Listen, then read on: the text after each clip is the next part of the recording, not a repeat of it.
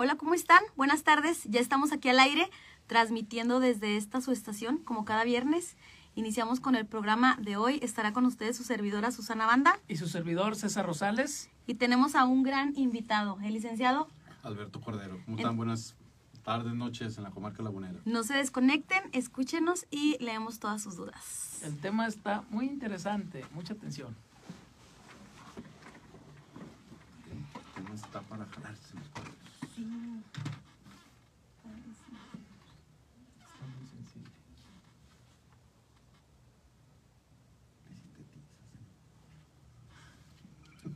¿eh? Es difícil, Casi nada. es difícil.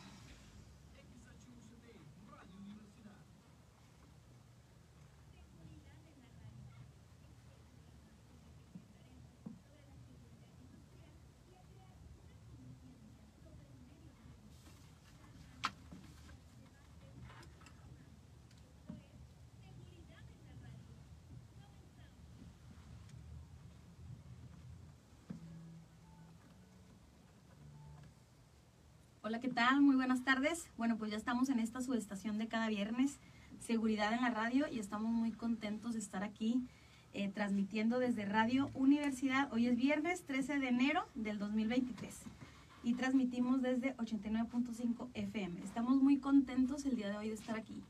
Los va a estar acompañando su servidora, Susana Banda. Y su servidor César Rosales, que estamos aquí en nuestra casa, la Universidad Autónoma de Coahuila, en el programa Radio Universidad. Y Seguridad en la Radio va a ser hoy un día muy especial. Ya lo irán percibiendo conforme vaya avanzando el programa. Bueno, pues como cada viernes no es la excepción. Estamos muy contentos, muy agradecidos, de que hayas aceptado la verdad nuestra invitación. Le decíamos ahorita antes de entrar al aire, la verdad sí decía, a lo mejor no va a querer aceptar, pero estamos felices, contentos de que haya invitado, aceptado nuestra invitación. Y bueno, se los voy a pre- presentar como él se merece. Él es licenciado en Administración de Empresas, coach de vida profesional, tiene cursos eh, registrados, es capacitador registrado ante Secretaría del Trabajo, es escritor, conferencista, empresario. Dentro de algunos diplomados que él maneja, pues son el de recursos humanos, eh, desarrollo de habilidades a vendedores, líder mentor, habilidades gerenciales, muchos talleres entre los que destacan liderazgo, comunicación, visión estratégica, administración del tiempo, juntas efectivas, reclutamiento eficaz.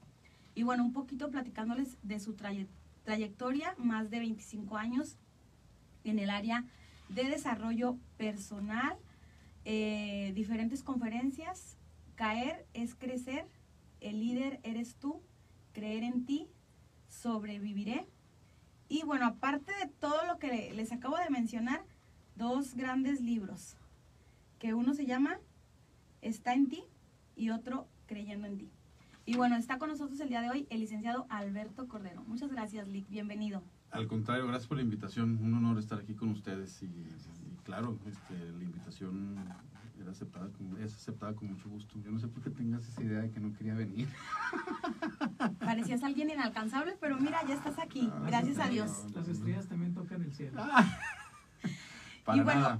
Cuando me trabajo. cuando cuando te propuse la invitación y me dijiste que sí, yo dije, "Wow, el- ¿y, y qué tema te gustaría? Y cuando me dijiste el tema, yo dije, no lo puedo creer, está fascinante.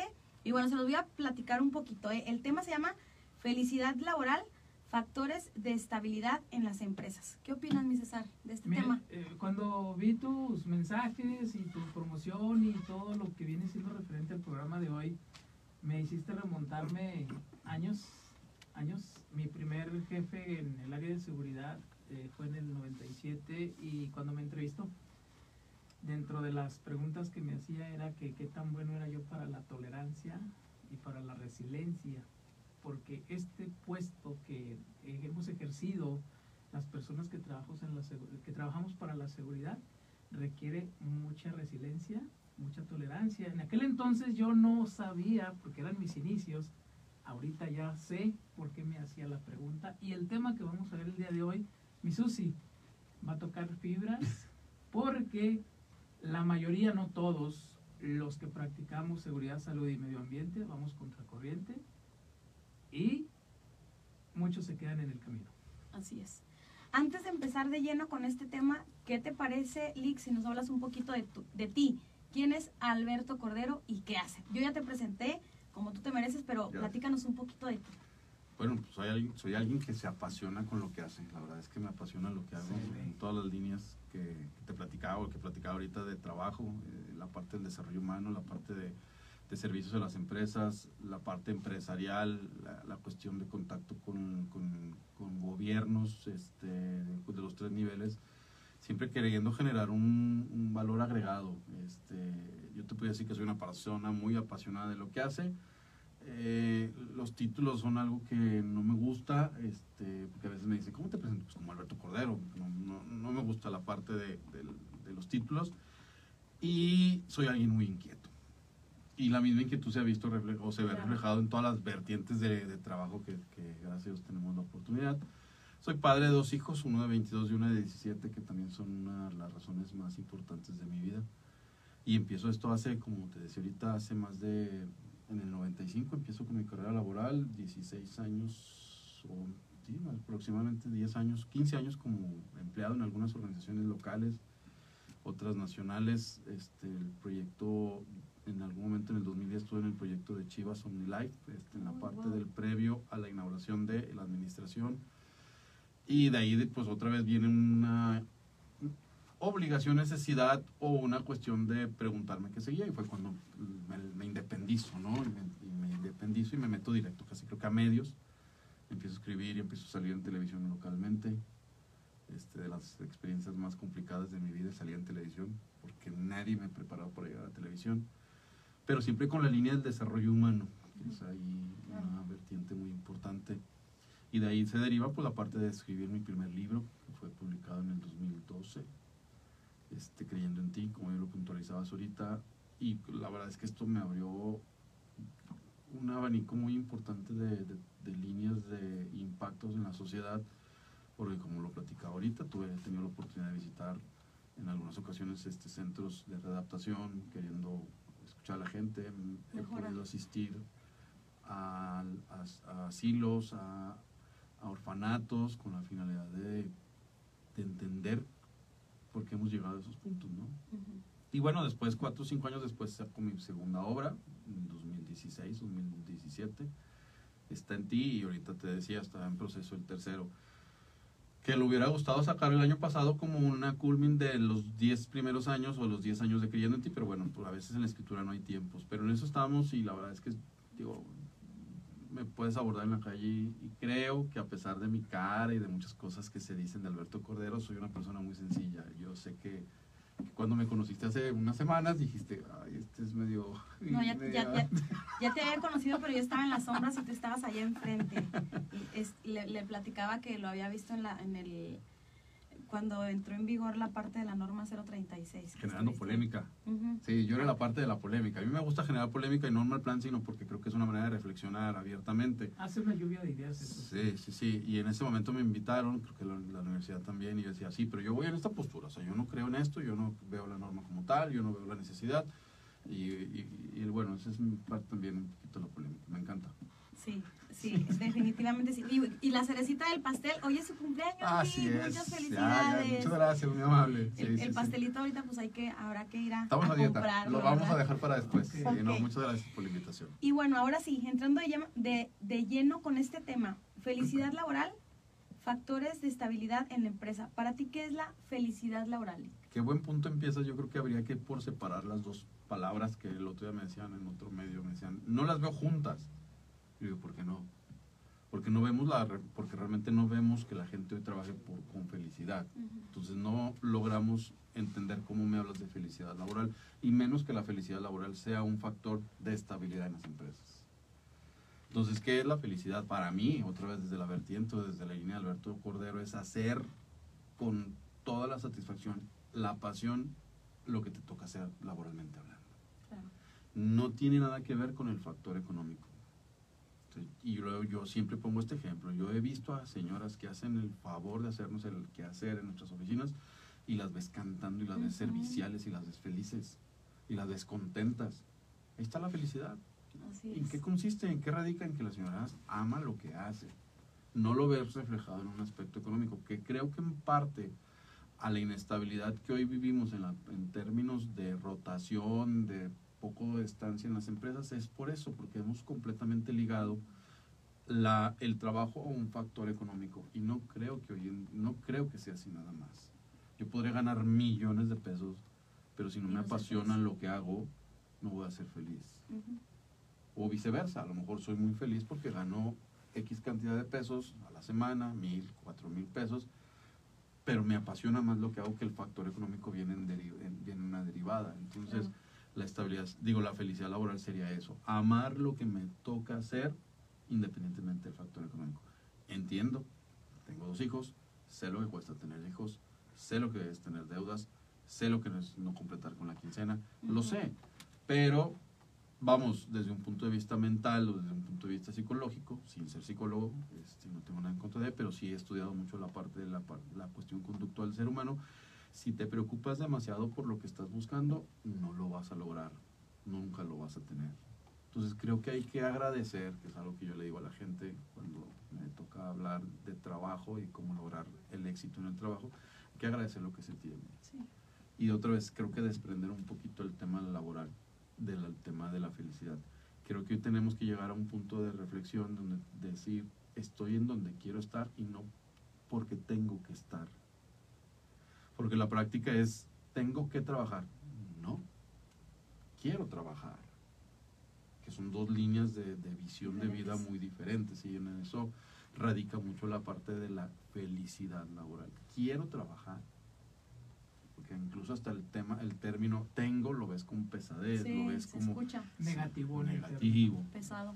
Entonces creo que habría que empezar a reeducarnos un poquito, que es parte de la filosofía o de la línea de trabajo que nosotros traemos. Uno de los hashtags que más usamos es reinventar o reaprender lo aprendido, porque creo que estamos en ese tema y sobre todo cuando hablamos en la juventud. Tengo. Pues no, yo no lo veo como tengo. Yo podría decirle que me puedo pasar el resto de mi vida a lo mejor ya sin trabajar. Pero me gusta lo que hago, me apasiona lo que hago y no por lo que gane, sino por la contribución que hago primero a la sociedad y segundo a mí mismo. Yo los últimos 15 días de diciembre estaba que me jalaba los pelos en mi casa, ¿no? porque no hay, no hay la misma actividad. Ujú. Está un poco tranquilo. Eso me toca hacer en ese momento, ¿no? Entonces creo que la línea es eso. Eso es apasionarte con lo que haces, independientemente de la oportunidad que tengas de impactar a los demás. Y la segunda parte del tema, los factores de estabilidad que de, bueno, yo creo que son varias cosas, ¿no? Porque los factores de estabilidad que hay y que no logran tener una felicidad laboral dentro de una empresa y los que podemos lograr o podemos tener o estoy casi segura que tú nos vas a dar muchos tips. Espero poder contribuir a darles algunos tips a todos para tanto al empresario, que también creo que hay una gran oportunidad, Sí, un área de oportunidad grandísimo. Creo que nos falta mucho en una cultura empresarial que nos ayude a generar estabilidad en nuestros, en nuestros colaboradores. Nuestros colaboradores también tienen que entender que el empresario deja de jugar el papel del malo, del explotador, de, este, de estas ideas de hace 100 años De látigo. de látigo para convertirnos realmente en una sociedad que realmente tenga una cultura de trabajo. Y sí, factores hay muchísimos como, está, como para lograr una estabilidad. Cuando hablo de factores o cuando hablamos de factores de estabilidad, pues hablamos obviamente de que haya una seguridad económica en que cada quincena o semana tengas tu pago. Creo que Claro. eso a fin de cuentas es algo interesante, es un factor de seguridad. Pero también tengamos en cuenta que el- los factores de seguridad o de estabilidad empiezan desde que tú llegas a una organización a pedir un empleo. Desde ahí empieza. ¿A qué me refiero? Si yo vengo a pedirte un empleo y me tienes 20 minutos afuera y no eres capaz de recibirme y de atenderme, de darme una atención y decirme ahorita te atiendo y estás ahí en el sol y en lugar de entrevistarte este, te recojo nada más la solicitud y después te digo yo te hablo, desde ahí empieza a generarse una inestabilidad. Porque Ahí está el primer tip. ese es, creo es algo importante. O sea, si yo estoy haciendo procesos de reclutamiento, yo tengo que tener el tiempo, la disposición, las condiciones para recibir a la gente. Creo que toca, licenciado, un tema muy, muy, este... Sensible. No, la palabra no es sensible, sino... eh, a mí me ha tocado estar en, el- en la industria este, y, y he trabajado en empresas de capital extranjero y ellos nos llevan pues un tiempo de desarrollo, ¿verdad? De, verdad, bueno, tenemos que reconocerlo y se parte de una política Sí.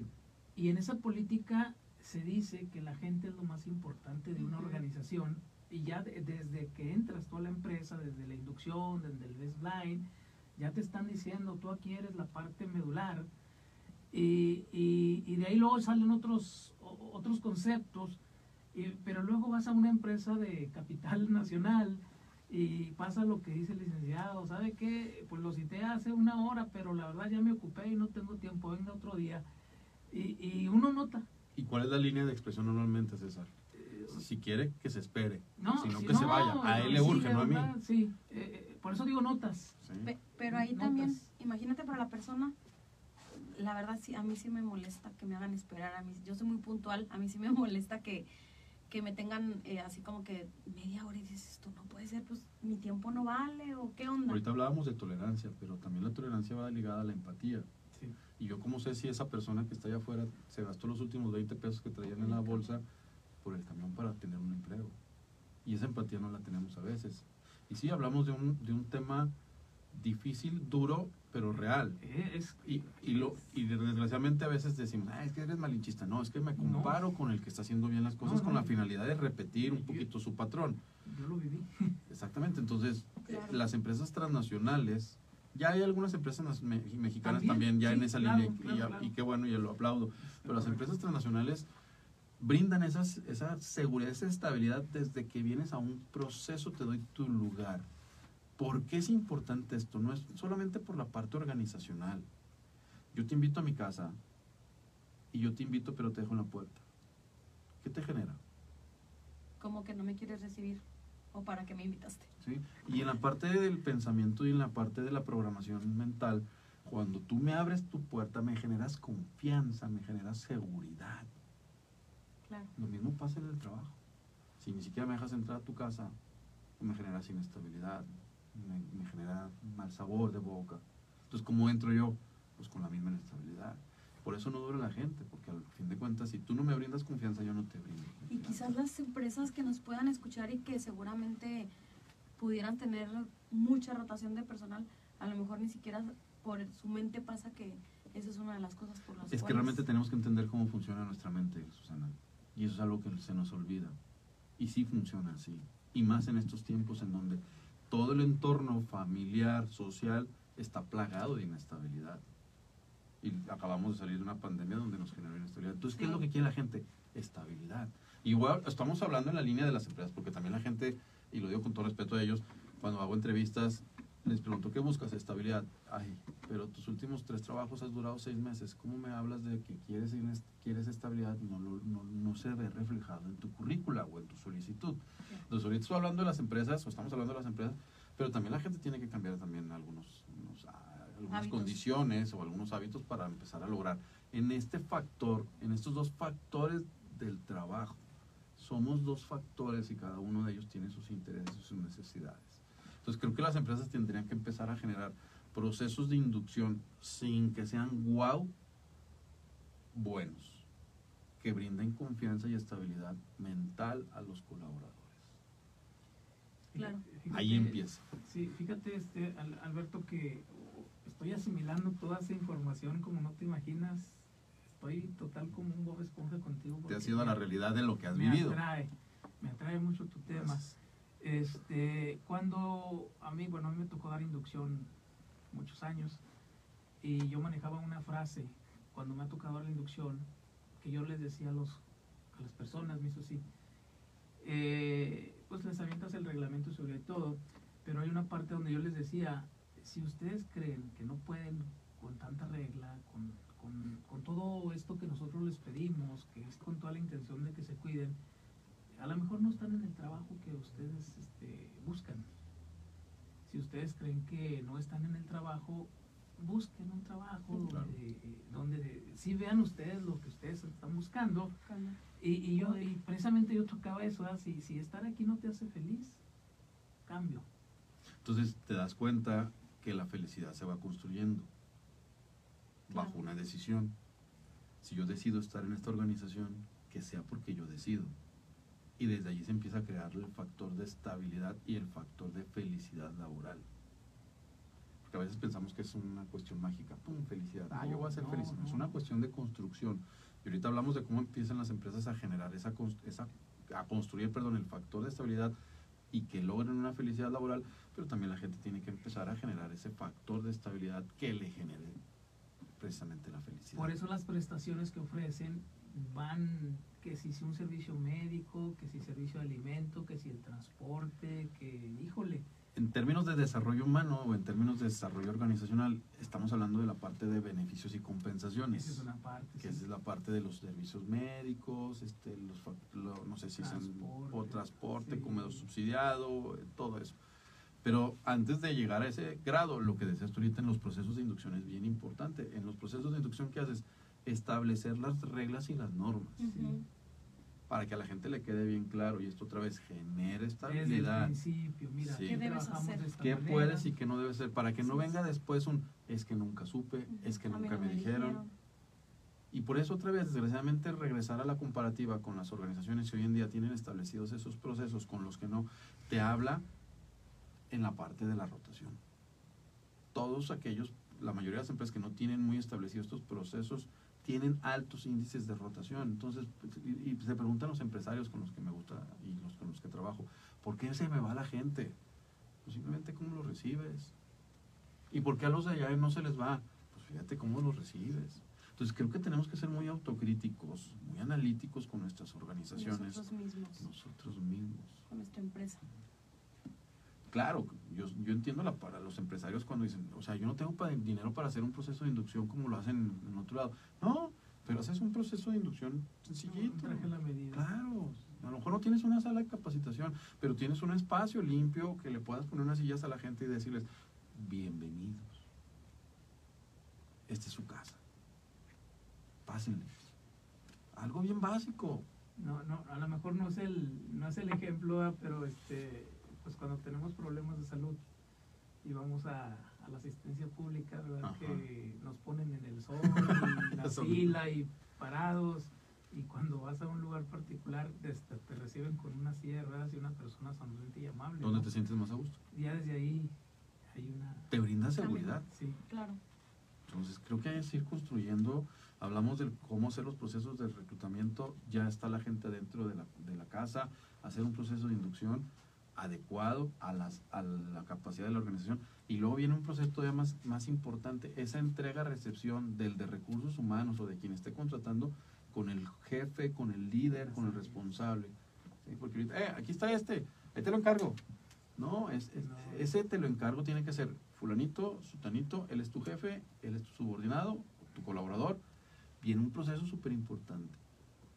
¿Qué es lo que vas a hacer y cómo lo debes hacer?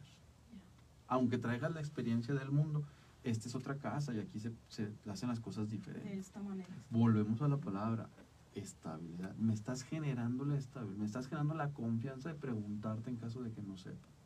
Que también tenemos que dar por hecho eso. No todo lo debemos de saber y no toda la gente llega a entender y a saber lo que viene, a lo que viene a trabajar. Entonces, son tres, cuatro pasos o tips, como le quieras llamar, o como lo quiera ver la gente, para empezar a generar estabilidad en la empresa. Y son cosas que son de todos los días. Y por lo tanto, estabilidad es igual a felicidad. Y felicidad, felicidad y productividad. ¿Qué van opinas? ligadas, van ligadas. Eh, tú puedes ver una organización, eso sí, con altos ratings de producción y ves a la gente feliz haciendo su trabajo. Y puedes ver una empresa este, con muchos rechazos de calidad, que es el, es el Sí, coco. sí, sí, sí, Los rechazos de calidad y tú ves las caras torcidas cuando pasas en las filas. Entonces, desde ahí ya tú percibes. Ahora, cuando que, ah, valdría la pena aclarar en un ambiente laboral a qué nos referimos con, con felicidad. O sea, no, no me refiero que en- dentro de una cuestión la felicidad existan sonrisas y, y algarabía. O sea, Mm, lo que dijiste tú, no, estoy cantando porque estoy, estoy feliz. sí. Obviamente va a haber momentos difíciles, complicados, adversos. Pues bueno, también Pero va a haber. parte de. Pero es parte de. Así es. Sí, no todo es un mundo rosa, porque no, No. existen los mundos rosas. Entonces, es, es precisamente ver con buena visión o con buena actitud los momentos buenos, los momentos difíciles, los momentos complicados, los rechazos de calidad, las la baja de ventas, pero valga, con, con buena disposición a saber que, que tengo la capacidad para ir rompiendo y que mi empresa me respalda para lograrlo. Y volvemos a la parte empresarial, que es lo que sucede nuevamente. Ah, hay este desperdicio o, no pasó la cuestión de la calidad. Es culpa tuya. Yo creo que también esa parte en las organizaciones tiene que empezar a cambiar y no se buscan culpables, se busca cómo solucionar las situaciones que en las mismas organizaciones pasan. ¿Por qué? Pues por errores humanos, porque somos humanos. Afortunadamente todavía somos humanos, no, no somos robots y ojalá se tarde mucho todavía en Sí. llegar un robot, que yo lo veo más, más cercano que lejano, pero bueno, este, pero eso es verlo aparte y va ligada, la parte de la productividad y la parte de la eficiencia, la parte de la rentabilidad va ligada a tener esquemas de trabajo que te generen satisfacción y estabilidad, ligadísimo. O sea, te das cuenta y aparte la gente se enferma menos y por lo tanto es más productiva. La gente cuida más los aspectos sobre los que tiene que cuidar, valga la redundancia, temas de seguridad. Claro, La gente ahorita. toma más en serio los factores que ustedes ven todos los días. Ponte el arnés, ah, acá no pasa nada. Y tómala, sí pasó. La gente empieza a cuidar más. Y es Y, to- y todo no sé desde, desde dónde. O Fíjate sea, que ahorita que, que, que- que comenzaba yo, te iba a decir, todo viene desde la casa, desde la Bueno, familia, esa es precisamente sí, una línea. ya, Sí, ahí ya nos van, van- va- vamos agarrando esa forma y llegamos a las empresas y nos acaban de moldear, pero ya venimos con una cierta predisposición. Casa y, y centros de estudio. Es, correcto, mitad y mitad. Y después por eso que no me invitan a los centros de estudio, pero es- también tiene algo que ver, muy fundamental aparte de los centros de estudio. Sí. Pero casa es bien importante. Cuando en casa te enseñan a trabajar en casa, a recoger.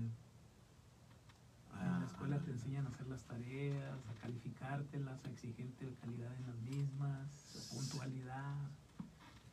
Mi César, pues te veo muy motivado.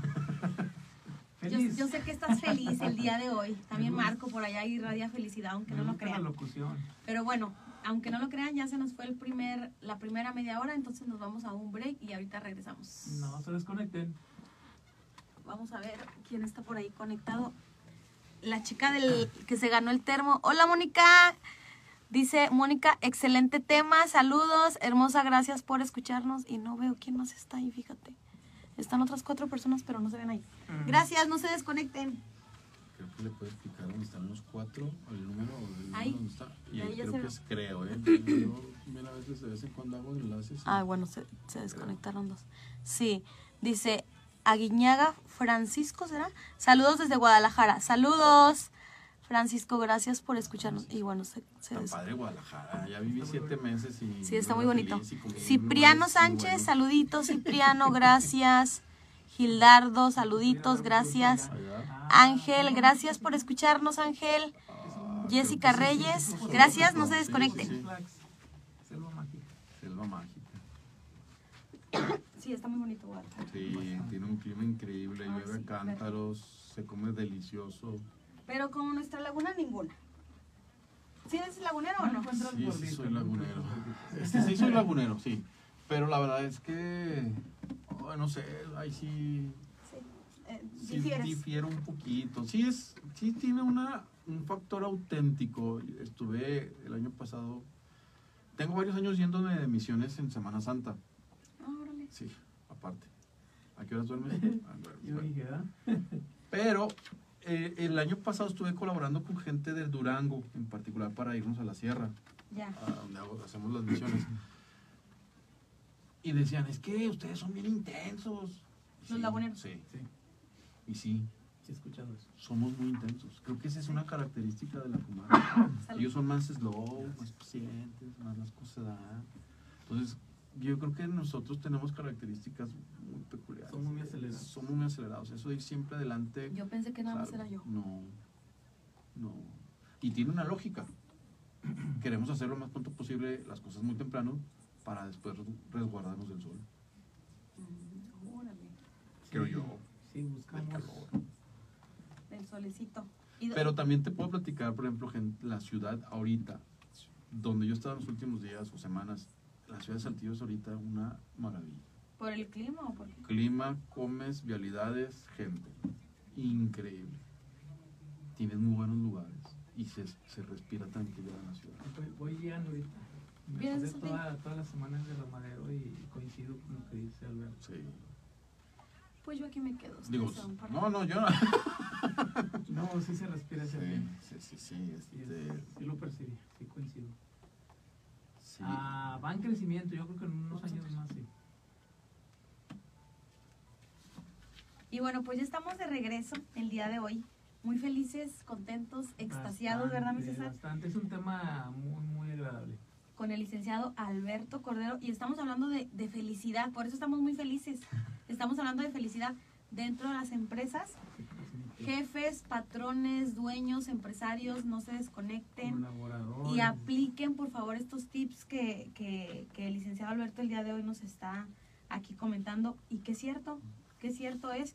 Eh, Me, me- en muchas ocasiones lo he escuchado, pero y desafortunadamente existe el jefe que a veces llega y ni siquiera saluda. A mí me molesta mucho si yo le voy caminando por X lado y buenos días y no me saludan yo con ganas de buenos días. Estoy hablando. Pero si hay personas así, Sí, desafortunadamente. sí, pero ahí habrías, ahí tendríamos, o ahí el, el ejemplo tendría que abordar o empezar a abordar el tema de inteligencia emocional. ¿Por qué no saludas? Ya tenemos otro tema para otra visita a este Con programa de radio. Es todo un tema. Sí. Y tiene mucho que ver con el comportamiento de la gente dentro de las organizaciones. Y lo decía ahorita César, desde casa. Yo sumaba desde los centros de estudio. Entonces, sí llama la atención esa gente que no saluda. Y otra vez es parte de un proceso de vivir. Yo le, yo le decía a alguien el otro día, pasamos más tiempo en nuestros centros de trabajo Sí, que en nuestra casa. Entonces, ¿por qué la finalidad de vivir tormentos en los centros de trabajo bajo ambientes de adversos de trabajo? ¿Por qué? Hostias. Mejor hay que hacer lugares de trabajo donde lo decíamos ahorita, donde haya productividad, eficiencia y también haya una buena armonía. Sí se puede. Y dentro de la armonía no estoy refiriéndome otra vez a, ah, este, felicidad, o como les digo yo en los talleres de integración, ay, todos somos hermanitos. No, no, hay que integrarnos a la visión organizacional, no a nosotros nada más como para ser los cuates. Entonces creo que hay que empezar a romper, creo que es la palabra, la palabra, o reaprender lo aprendido en que los centros de estudio tienen que ser lugares de martirio, en que viene la gente a que la martirice. No, la gente trabajo, la gente viene a desarrollarse, porque creo que ese es el tema de empezar a desarrollar el concepto del trabajo, no solamente como la fuente del- económica, sino como un lugar de desarrollo personal y profesional. Ahí lo complementas. Entonces creo que empezamos a romper con esas ideas. Eso te habla de una cultura más avanzada en el área de trabajo, en donde no tengas que estar las ocho horas, sino con seis horas que trabajes, seas productivo y no las horas pompi, como a veces se dice coloquialmente. Si con seis horas eres productivo, vete, te doy la tarde, pero que realmente seas productivo. Esto implica hablar obviamente de procesos y procedimientos, que también es un factor de estabilidad para que la gente sea feliz en sus centros de trabajo. O como lo que decías ahorita de tus colaboradores desde su casa, ¿Sí? que ahora lo venimos a aprender con la pandemia. Ahí viene, ahí viene una, una normita nueva. Nos vino, a, nos, nos vino a reforzar la pandemia o a acelerar procesos de, de- de trabajar desde otro esquema, ¿no? Pero Así es. lo decías. Y la- ahí viene la norma 37, home office. ¿En serio? Sí, ya está en Ay, el esa, diario oficial, ya es- está. esa me la tenía se tiene que regular. ¿Bajo qué condiciones está Es permitido y cómo se puede, no? ¿verdad? Como dijiste, ya el- el- la pandemia nos aceleró y la pandemia nos, está llevando, pues se relaciona. Ahí viene, Sí, ahí viene. sí. Y eso nos va a obligar a empezar a trabajar bajo esquemas de objetivos y de indicadores semanales o quincenales. Pero me tengo que regresar si no tengo algo fundamentado desde el inicio del- de, la, o sea, de la recepción de la gente. ¿Cómo le voy a poder decir a la gente cuáles son sus indicadores y sus objetivos semanales? ¿Cómo lo voy a medir? Porque ese era el miedo de los de los de muchos este, dueños de empresas o de muchos jefes decir, ¿y, y cómo voy a saber si está trabajando? Si no lo estoy viendo. Si no estoy viendo. Porque allá hay supervisión y acá como lo supervisa. Y, y aunque lo estés viendo. Estamos en el Sí, celular, estamos en otras cosas, que que bueno, que sí, Algo como exactamente. que trabajo. Pero no hay mejor dato que empezar a dar los indicadores. Y esos indicadores y los objetivos tiene un tema de reflejo en la parte mental bien interesante, porque otra vez le generas estabilidad a la gente cuando sabe a dónde ir. Cuando en la mañana que te pregunté, me pasaste la dirección, sabía a dónde ir, y eso me genera estabilidad. De otra manera hubiera venido est- estresado, preocupado, porque no sé a dónde voy. A la universidad, pues sí, pero la universidad tiene como cuatro o cinco planteles. ¿A cuál? Entonces, la parte de los indicadores y de los, de los procesos de saber a dónde vamos es fundamental para que la gente también sepa estar, más bien para que la gente empiece a estabilizarse y tener una, una felicidad derivado de saber a dónde voy. ¿Qué es Invito a mi fiesta. decíamos? Ah, ¿a dónde? Ah, pues mira, de ahí te pasas adelante y eso genera estabilidad. Y son procesos mentales que tenemos ya programados en nuestra cabeza y los empresarios lo tenemos que entender. Ya cambió la jugada, Sí. ya cambió el esquema de trabajo y la pandemia nada más vino a acelerar. Eso ya venía de 10, 15 años para atrás y otra vez tenemos que regresar al punto. Allá enfrente, los de nuestros amigos del norte tienen muy claro eso. Por eso dicen, es que ellos son gringos. No, es que ellos tienen establecidos procesos, procedimientos, indicadores y objetivos bien claros en la mesa. Entonces la gente agarra su libro y sabe a dónde ir y sabe cómo lograrlo.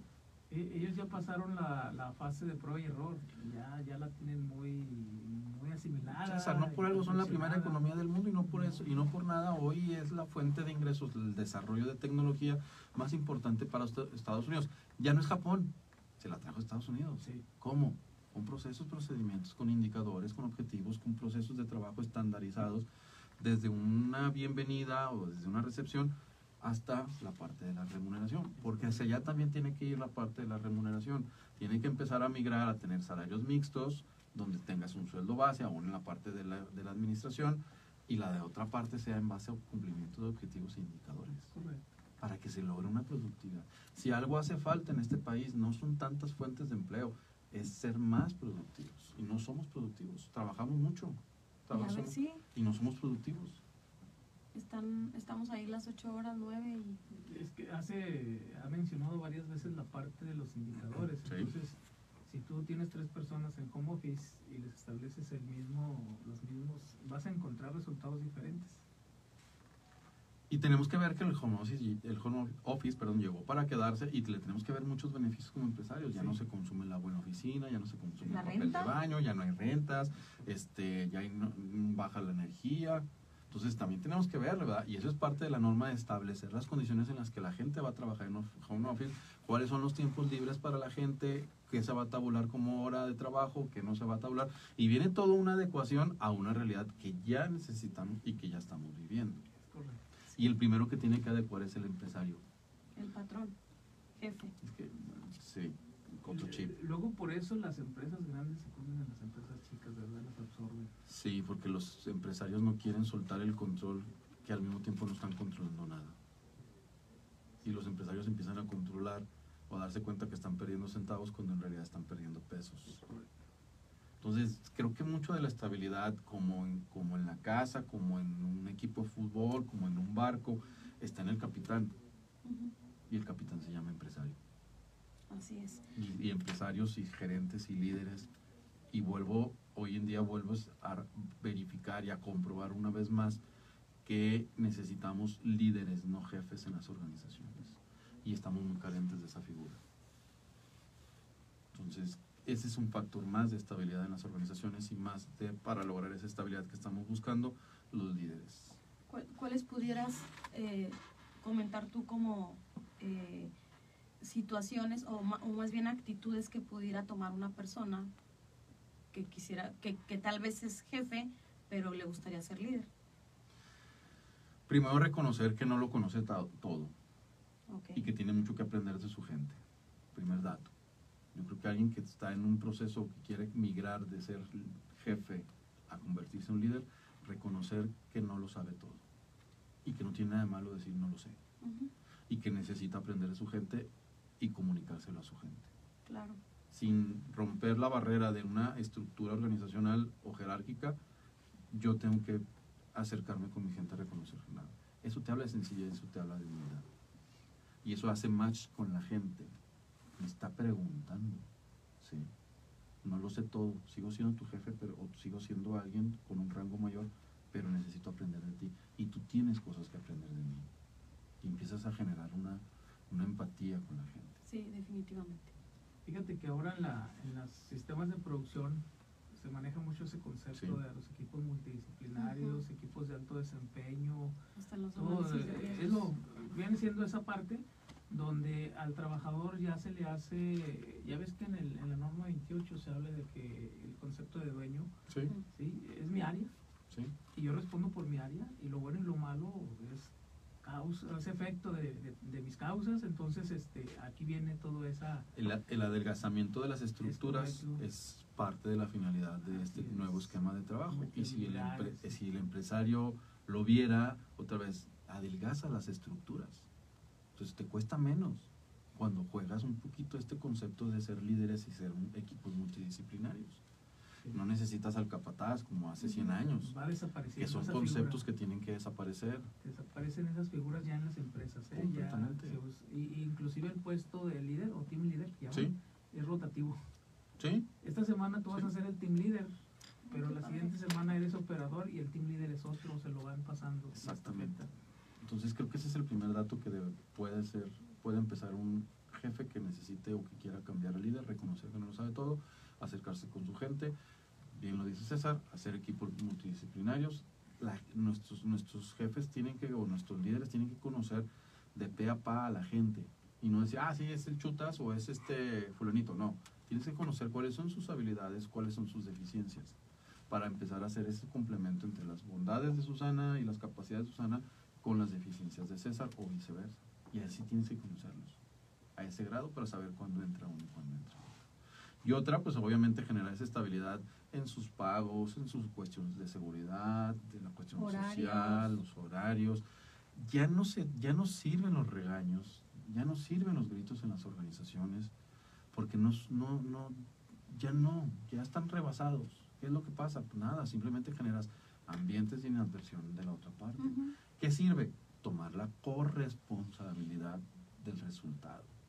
Somos responsables todos. concepto de dueño Sí, es una corresponsabilidad. Lo sacamos, lo logramos todos. No lo logramos, no lo logramos todos.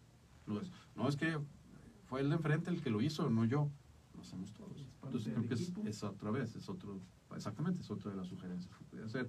Y aparte, y, y como primer tarea, a lo mejor hacerse, hacerse una, un examen o hacerse una valoración individual, que también no tiene gran ciencia, de cuáles son mis habilidades como líder y cuáles son mis debilidades como líder para trabajar sobre las debilidades. Todos tenemos debilidades Claro. y todos tenemos fortalezas. Entonces también es otra parte que yo, yo le sugeriría a la gente. ¿no? Que, que tú les recomendarías. Sí, hacer esa parte de, de, de evaluación, digamos, ¿no? Y hay libros, y hoy en día no hay libros, pero, o hay muchos libros, pero también ahí está YouTube, y aquí hay tutoriales increíbles, y lo dice alguien que se dedica a la capacitación, pero, Sí. pero, pero es bueno, o sea, ¿qué tiene? No tengo nada en contra de que la gente pueda consultar su propio, su propio manual. Claro. O están quien ten- quien- quienes tengamos la posibilidad o quien tenga la posibilidad, pues están los, los Spotify donde hay también incansable o incon- contenido a la montón. Entonces ya, porque, ¿por qué menciono esto? Porque después la gente es, oiga, pues mándeme un curso de liderazgo.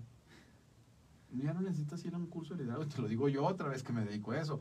Puedes meterte a YouTube y ahí encuentra- encuentras muchas cosas. O puedes meterte a la cuestión del, de Spotify y ahí también encuentras muchas cosas. O hay muchas páginas como la de tu servidor que si alguien me contacta y me dice, oiga, así, así, así, podemos hacer sesiones individuales de trabajo que no tienen un costo muy alto ni para la organización ni para ti. Y son, sesio- son sesiones bien prácticas y bien rápidas. No soy, no soy psicólogo, lo quiero aclarar. Soy coach y soy alguien que se dedica a esto nada más. Entonces, creo que la manera de, de, de esa hambre que los, líder, que los jefes tienen que empezar a buscar para desarrollarse como líderes es fundamental. Y está en ellos. Y, no, y romper otra vez con este esquema de es que nunca nos capacitan, es que nunca nos motivan, es que no.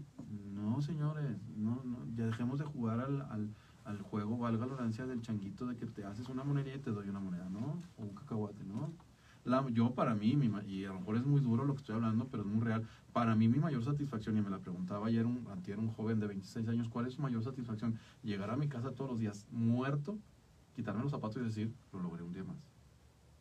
Esa es mi mayor satisfacción, por lo tanto es mi mayor motivación y mi mejor inspiración. No necesito que alguien más me diga y me diga, eh, bien Alberto, eh, lo hiciste. No, no lo necesito. Y creo que hacia allá, o sea, y por eso yo digo que no motivo, yo inspiro. La diferencia es que la inspiración viene de cada uno de nosotros. Cuando tengo la, oportunidad de dar conferencias, pues dice, eh, ven y motívalos. No, yo no motivo. Yo invito a la gente que se inspire para que encuentre un motivo que los motive, que es diferente.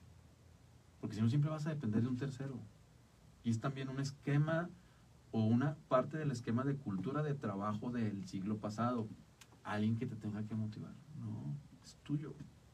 Y es parte de la generación de una estabilidad, de una felicidad laboral, porque es mi motivo, es mi inspiración la que me hace fincarme retos. ¿Qué es el reto para el cerebro? Es un alimento maravilloso para el cerebro. Porque nuestro cerebro está trabajando siempre para encontrar soluciones. Y cuando no buscas soluciones o cuando no buscas retos, el cerebro se duerme, se aburre, se fastidia. Por eso dicen que, las personas se hacen viejas cuando dejan de tener retos, cuando tengan, dejan de, de estar Es buscando correcto, nuevos ¿no? objetivos. Sí, sí, hay un ese Hay que siempre, viejos, siempre- sí, hay también. viejos jóvenes. Eh, gracias por lo de viejos y jóvenes, ese soy yo, ese, ahí sí entro. Ahí dice que hay que escribir un libro, tener un hijo y plantar un árbol. Ya lo hice a mis 47 años. ¿Qué- ¿Cuáles serían mis, mis siguientes retos? Yo quisiera subirme a un avión y tirarme de un paracaídas, pilotear y subir un volcán. Que Y me sigo manteniendo con esa hambre en el, Sí. y no es difícil. No es No, difícil, es el tema es son objetivos es una cumplibles. cultura. Creo que la palabra es esa, mucho Así de es. cultura. Y fíjate que Párame, Susana, porque si no yo les sigo Definitivamente. hablando. No, no, no, es que El yo, yo programa estoy es- Yo me sigo relacionando, hablando. yo estoy relacionando lo que me estás diciendo todo a, a la parte de, de seguridad. Sí. Y sí, por ejemplo, una de las motivaciones que, que yo a veces les, les comento en, en los cursos de seguridad industrial es que hay que cambiarnos el chip. Por ejemplo, mu- muchas ocasiones el trabajador cree que pues que se tiene que poner el equipo, seguir las reglas, los procedimientos, porque le está haciendo un favor a la empresa. Pero no, lo que decías ahorita, ¿verdad?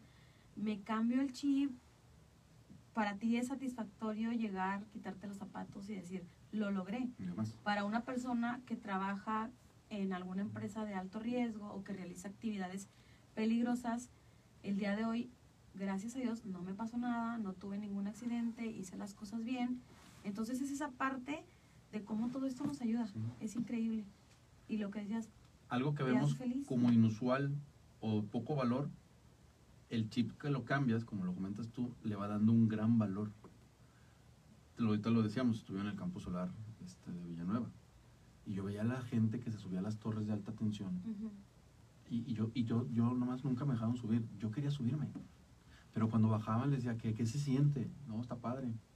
Pero cada vez que bajas, o sea, es un, es un agradecimiento de volver a bajar porque son, no sé, no sé en qué altura trabajaban esos pero enormes, aparte de la ¿no? energía, Sí. con, la- con, el, la- con, la 25, ener- con con- el con el aire. aire que hay en ese, en ese sector, El sol, el- el- ¿verdad? tierra. Pero es, yo creo que ese es el punto y, la, y creo que la felicidad parte de valorar lo que se tiene, no lo que se quiere, que mucho radica en eso.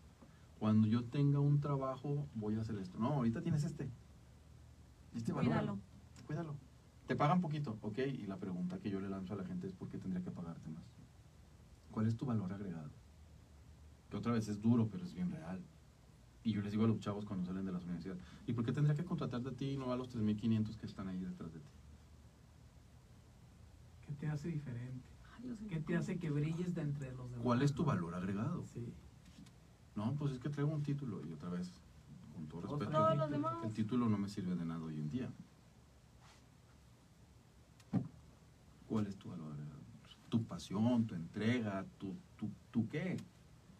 Sí. Claro. Y- Yo capté una frase de ahí del, del promocional. que Dígame, por eso no te invitan a los radios ni a las universidades, porque andas hablando de Y eso. dice Alberto, dice, que no lo amas, entonces lo haces. Si yo estoy en un puesto de trabajo y lo amo, lo hago porque lo amo. Sí, Pero si no lo amas, entonces lo haces, así sin, sin un calificativo, ¿verdad? mira, el otro día leía, y hay un estudio y quien quiera se lo puedo compartir. Si sabías que el 28% de los colaboradores, y es una encuesta y es un estudio que hay en un instituto reconocido a nivel mundial, solamente el 28% de los colaboradores son felices con lo que hacen. Eh, hay, hay- Ahí está el una- estudio, ¿eh? no, no- no estoy mintiendo, y por No, eso estoy dando el dato, ahí está. Y tú dirás, 28%, sí. Yo te voy a poner De un un ejemplo, De un cien. Un ejemplo muy visual. Yo estoy en ese 28. Eso, bien. Ah, Estoy bien segura. visual. Tú ves un juego de fútbol, es un deporte muy popular. Y tú ves en la cancha 11 y 11 y, y nada más juegan 3 o 4. Los demás cumplen, están Mm. ahí. No lo aman, lo hacen. Y 3 o 4 son los que hacen Sí, atractivo el juego. Ujú. Y desgraciadamente empiezas a ver los nombres y, ay, este es el hijo de el que sí en su momento amó pero ahora tuvo un hijo y le heredó el trabajo y el hijo lo hace porque ahí hay billete, no porque le guste hacerlo. No, que lo van a hacer. Sí, tú, tú ves un juego de fútbol y dices, espérate, les pagan bien y los entrenan y los preparan. Pero y- ese es el mejor ejemplo, César, para que te des cuenta de que no porque les paguen bien son felices. No, y y lo hacen porque alguien les dijo que ahí hay dinero, no porque, ay, este, no es la motivación. No es la pasión, no es la pasión. no es la pasión. No. Y entonces creo que tiene que volver a retomarse esa parte. Nada más que tenemos en contra una tendencia a nivel mundial de que las cosas se piensan que se logran fácilmente y la verdad es que no, son así. Había un comercial muy viejo que decía que si las cosas no. que valen la pena se hicieran fácilmente, cualquiera las haría. Entonces tenemos que enseñar a nuestros jóvenes a esa parte y creo que también, desgraciadamente o afortunadamente, los centros de trabajo pagan mucho de las ineficiencias o de las carencias que tanto en casa como en los centros de estudio este, no se dan. Como enseñar a nuestros jóvenes a que las cosas cuestan trabajo. Oye, pero es que estamos en, en una, ahorita los jóvenes, la, la, esta cultura que hay ahorita, como que no quieren hacer nada, no quieren trabajar, no se quieren casar, no quieren. Yo diría que, que- que más que hablar de nuestros jóvenes, eh, yo, yo me pregunto como adulto y como padre de dos, ¿qué he tratado de impregnar en ellos para que hoy ellos sean, de cierta manera, algo de lo que nosotros fuimos en el pasado? Porque si yo llego a mi casa y solamente, "Ah, no sirve el gobierno y me estoy queje y queje y queje, ¿qué es lo que absorbe el joven? Quejas. Que el gobierno. Entonces, ¿para qué, ¿para qué trabajas si el gobierno me está fregando? Son quejas. Entonces, mejor no trabajo. Entonces, creo que hoy en día tenemos que ser muy críticos como padres y decir que estamos fallando o que fallamos como padres. Entonces, no echarle la culpa a los jóvenes. Tenemos que retomar nosotros la responsabilidad como adultos y nosotros, ellos son el reflejo de lo que nosotros somos o de lo que nosotros fuimos. Eso es por un lado. Y por otro lado, creo que también hoy el joven afortunadamente está abriendo más escenarios de desarrollarse bajo las artes, que yo aplaudo, que haya más músicos en nuestra gente, que haya más artistas, más, más este, pintores, más escultores, porque es una línea de desarrollo humano muy grande. Y, y no porque no hagan lo que nosotros eh, hicimos, están mal, simplemente ellos traen otra visión del mundo. Pero antes de voltear a verlos y decir, son unos flojos, son esto, yo sí me voltearía, yo sí voltearía al espejo y diría, ¿yo qué hice con los que tuve a mi alcance? Porque por eso son ellos así. Yo llego a mi casa y digo, nunca completo con lo que gano, y yo me quejo. Y esa es una tendencia, y es parte de la cultura de nosotros como latinoamericanos. Más tengo dos pesitos, pero con estos dos pesitos se arma y se arma y se arma y si se arma. Y la gente, el joven tiene otra visión. Claro. Y por eso dices, ¿por qué este es diferente a este? Ah, porque a lo mejor este vivió en su casa algo diferente. Un padre que a lo mejor con los dos pesos, con los 100 pesos que ganaba, le daba el estímulo y se lograban las cosas, pero bajo una actitud, que no me gusta hablar de la actitud porque es como otra vez hablábamos ahorita, es como esta línea de pensamiento mágico, este, una grosería viene después y no bien no la puedo decir, que todo se puede con tú puedes, ¿no? Otra vez, cuesta, hay que trabajar, hay que formar, hay disciplina, hay sacrificios. Hace poquito conocí una persona, mi socio, que cayó en un cuadro depresivo muy fuerte. Entonces fue con médicos y médicos y no, no salía. Entonces, eh, pues lo llevamos con una persona conocida mía y, y- y la persona conocida mía le dijo, mira, este, te vas a tomar este tratamiento, son antidepresivos y esto. Pero yo no estoy loco, no, no estás loco, tú ya requieres una atención profesionalizada. Contigo ya no funciona el échale ganas. Mm. Eh, eh, no hay magia, el échale No. ganas, no hay magia. no hay magia. La realidad es que tú vas a tener que tomar un medicamento, vas a tener que ser muy responsable con él mismo y si no le echas, ahora sí que si no pones de tu parte, toda la vida lo vas a estar probando. Y si le pones de tu parte, en unos meses o en unos años vas a estar rehabilitado. Entonces lo que acabas de decir es eso, Sí, no hay magia. no hay magia. No hay magia para lograr las cosas, no hay magia. Y las realidades y los Pero tiempos si son hay amor. difer- diferentes. Debe de haberlo. Y que es fundamental. Y qué bueno que hablas del tema porque eso es fundamental. Ese es, la- ese es el punto y el origen de muchas cosas. Y cuando hablo amor no me refiero a la- a la- al, al sentimiento hacia la otra persona, No. sino a la pasión, Trabajo, al trabajo, al la sacrificio. camiseta. Sí. Sí. Realmente, realmente, la- y eso es muy buen punto. Y eso valdría la pena que hiciéramos hasta una encuesta. Diría, ¿cuántos de nosotros sentimos amor por lo que hacemos? Por lo que hacemos. Te pudiera asegurar que ni el 80% sentimos amor por lo que hacemos. Y te fuiste grande con el número, ¿eh? Yo digo que menos de 30. tal vez. Pero ahí parte, ahí parte la estabilidad. La estabilidad no la construyen solamente las empresas, la estabilidad la construimos nosotros como colaboradores de la misma. La construimos como padres, la construimos como, tu- como tutores, como profesor- profesores que tenemos la oportunidad de impartir cátedra. Lo he hecho en dos ocasiones o tres ocasiones, no me acuerdo cuántas, este, gracias a Dios, que es una de las actividades que más me enriquece, compartir Sí. cátedra con los muchachos. No, sé si los muchachos piensen lo mismo, pero al menos a mí sí. Creo que sí, porque los sigo viendo algunos y me siguen saludando hasta cierto gusto. Pero sí es, desde ahí se, de- se abre esta parte de generar estabilidad laboral y que nos, y como lo decías puntualmente, que nos, nos dé felicidad laboral. Es reestructurar el concepto, es reestructurar la idea y es empezar a, a jugar más en la parte de la cultura de trabajo y una cultura social que nos enriquezca más. Definitivamente entonces con eso nos quedamos, César. Con la Amar nuestro trabajo, lo que hacemos. Nos dejaste mucha tarea. Lick, antes de que nos vayamos, ¿qué te parece si nos proporcionan los datos? Porque seguramente muchas personas de las que nos escucharon o nos están viendo estarán interes- interesadas. ¿Nos puedes proporcionar tu número de teléfono, tu correo? Todo, para empezar, en todas las redes estoy. Ya, también hasta en TikTok que me resistía, también estoy. No hago bailes ni nada de eso. A, a- con, hay unas colaboraciones. No, nunca lo haré. Me deja de hablar mi hija. Este, estoy como Alberto Cordero. Un correo es desarrollo-medio innovate arroba outlook.com. Ahí me encuentras. Ese correo lo traigo directamente yo. Y mi, mi WhatsApp es el 8711 62 26 54. También lo contesto todos los días. Soy, estoy muy pegado a eso. Muchas gracias. No, al contrario. un Estamos muy agradecidos el día de hoy de haberte tenido aquí con nosotros. Más que nada porque es tu cumpleaños.